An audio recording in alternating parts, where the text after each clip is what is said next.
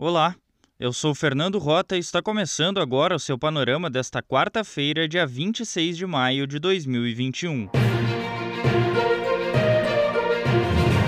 O ex-ministro da Saúde, Eduardo Pazuello, e o atual Marcelo Queiroga serão convocados novamente para prestar explicações na CPI da Covid do Senado.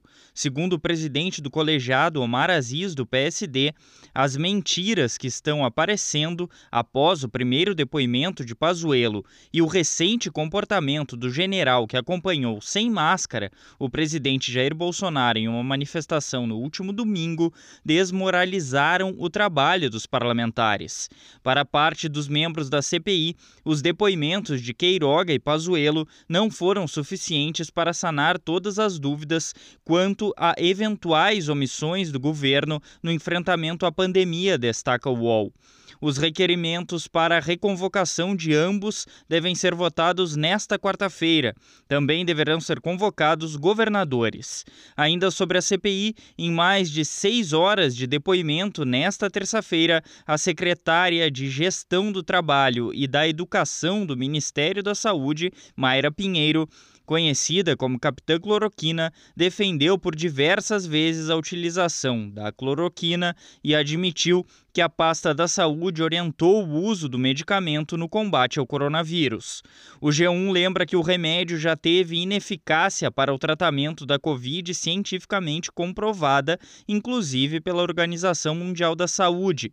O Estadão aponta que Mayra reforçou a suspeita da CPI de que houve omissão do governo Bolsonaro na crise de oxigênio no Amazonas. Declarações da médica revelam que o Ministério da Saúde soube com antecedência da crise e não agiu para combater o colapso no sistema de saúde.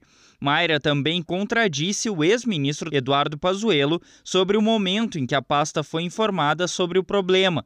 Pazuello disse dia 10 de janeiro e a médica declarou que conversou sobre o assunto com o general em 8 de janeiro. O Globo analisou o depoimento de Mayra e destacou declarações falsas dadas pela médica. Um dos exemplos foi quando a secretária disse que o Ministério da Saúde nunca indicou tratamentos com medicamentos como a cloroquina para a Covid. O jornal lembra que houve a recomendação da pasta em maio de 2020.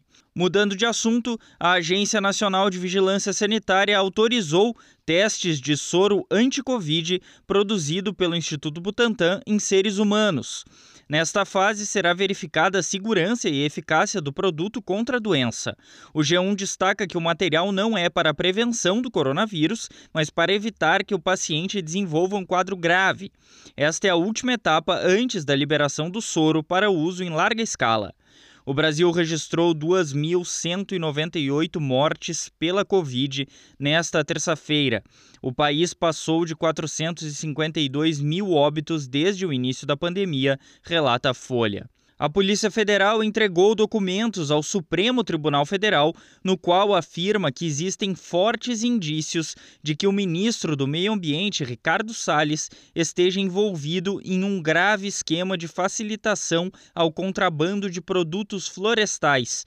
Conforme o Globo, as provas obtidas na investigação sobre desvios na pasta do meio ambiente já são suficientes para configurar crimes por parte do presidente afastado do Ibama, Eduardo Bin. Agentes públicos e possivelmente Salles estariam mudando regramentos e enfraquecendo órgãos de controle exatamente para facilitar o tráfico ilegal de madeira. Pelo Brasil, em São Paulo, pesquisadores da Unesp descobriram uma nova variante do coronavírus. Conforme o Estadão, a cepa seria uma derivação da variante de Manaus e ela já teria sido encontrada em pelo menos 20 municípios do estado.